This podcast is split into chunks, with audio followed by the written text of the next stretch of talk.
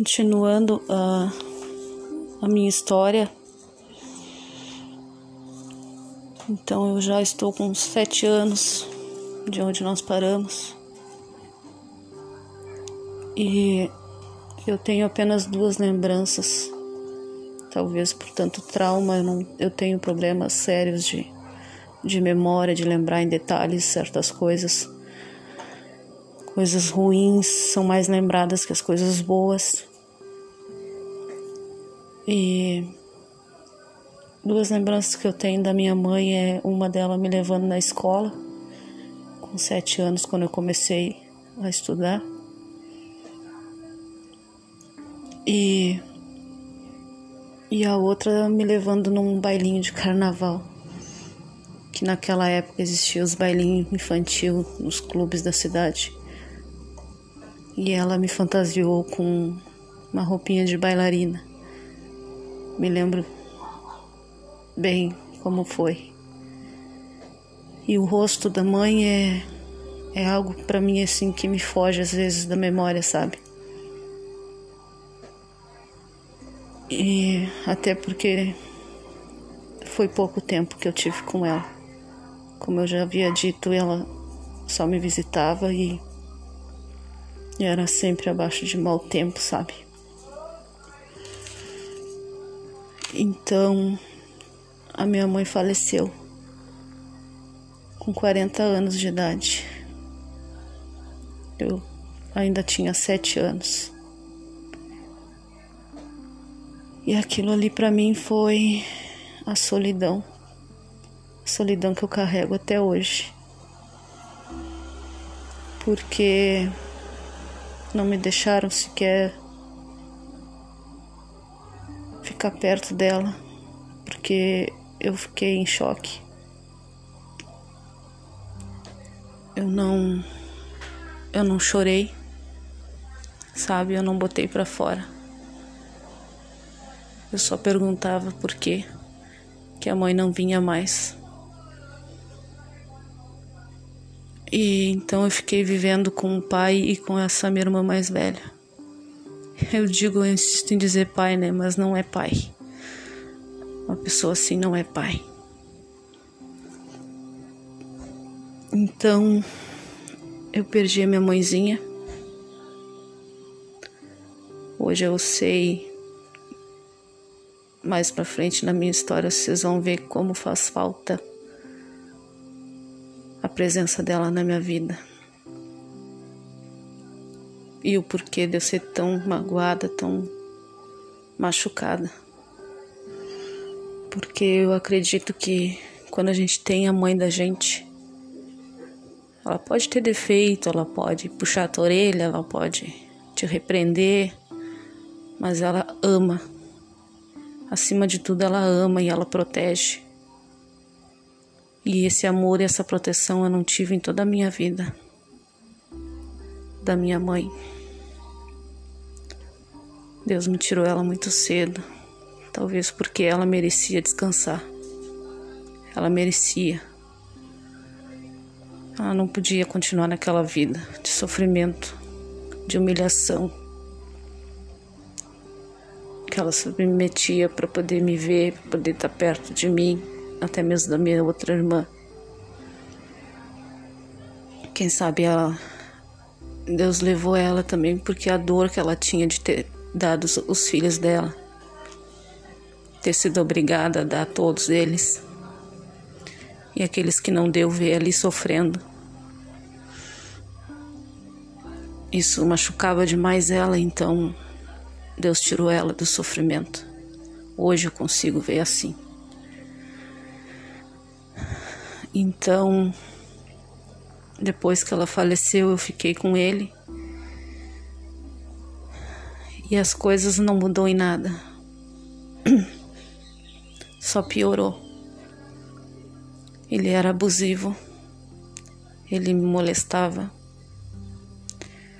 Eu ia para a escola. Eu falava. Mas eu achava que aquilo era até normal ele, sabe, quando é criança ainda, de apenas sete, oito anos,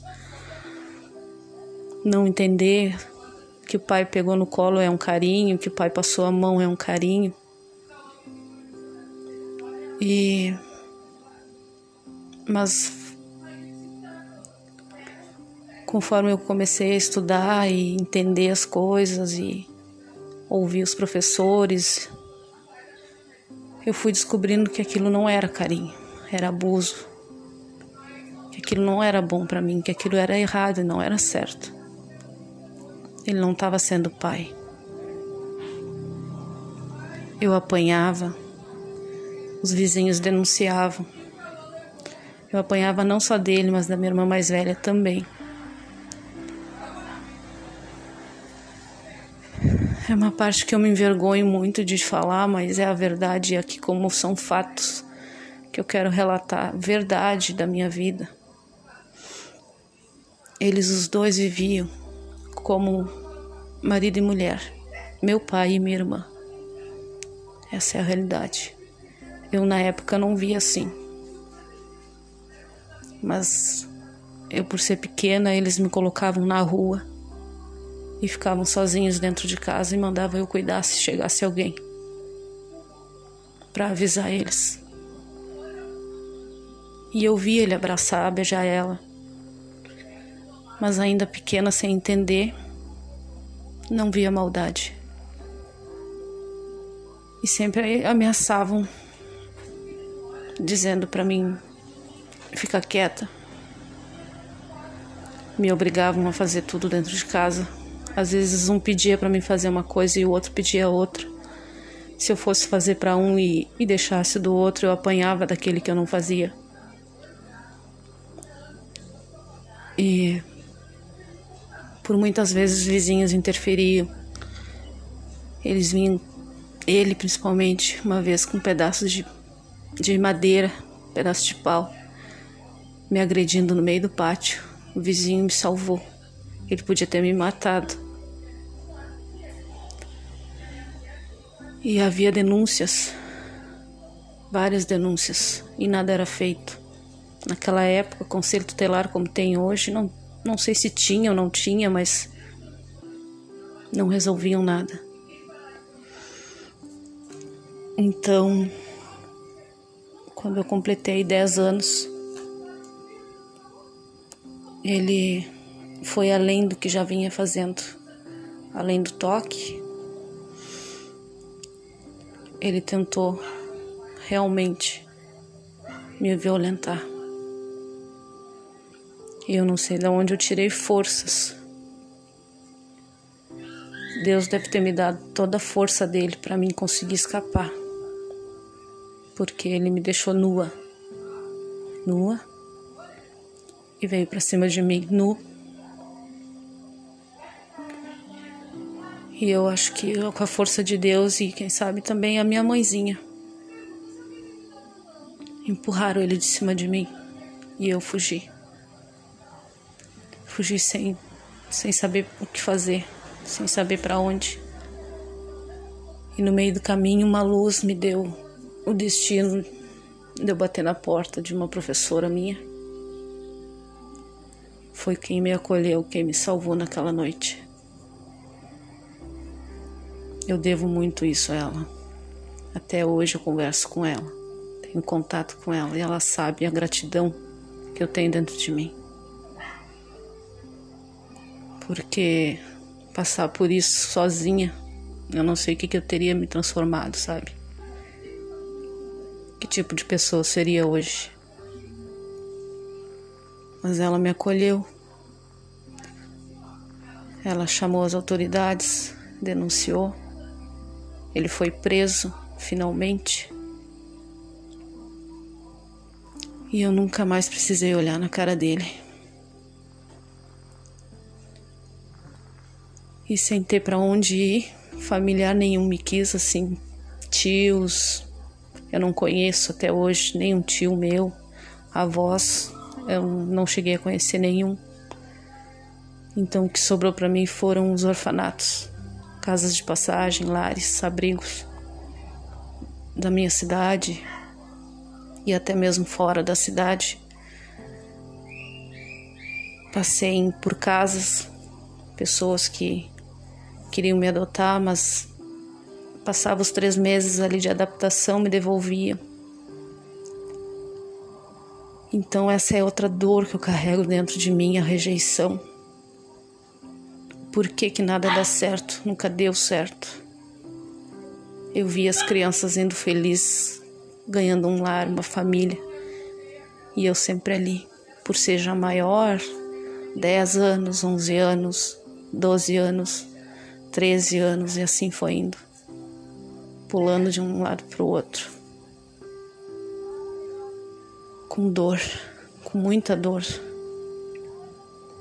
Hoje eu tenho tenho filhos hoje, mas também eu, eu os perdi. Mais para frente vocês vão saber como, que aconteceu, onde eles estão, como estão.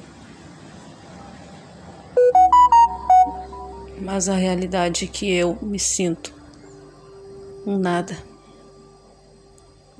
E eu quero aqui é frisar que eu tô só dividindo isso porque eu não consigo conversar com ninguém. Com a pessoa que está do meu lado, porque eu não confio nela. Nem com meus filhos, porque eu não quero machucá-los. Nem com outras pessoas, amigos ou conhecidos, porque ninguém me compreende, ninguém entende a minha dor. A minha fé eu também perdi. E é isso. Essa é a segunda parte. Espero que alguém aí esteja ouvindo e me entendendo. É assim que eu puder, eu continuo. Obrigada.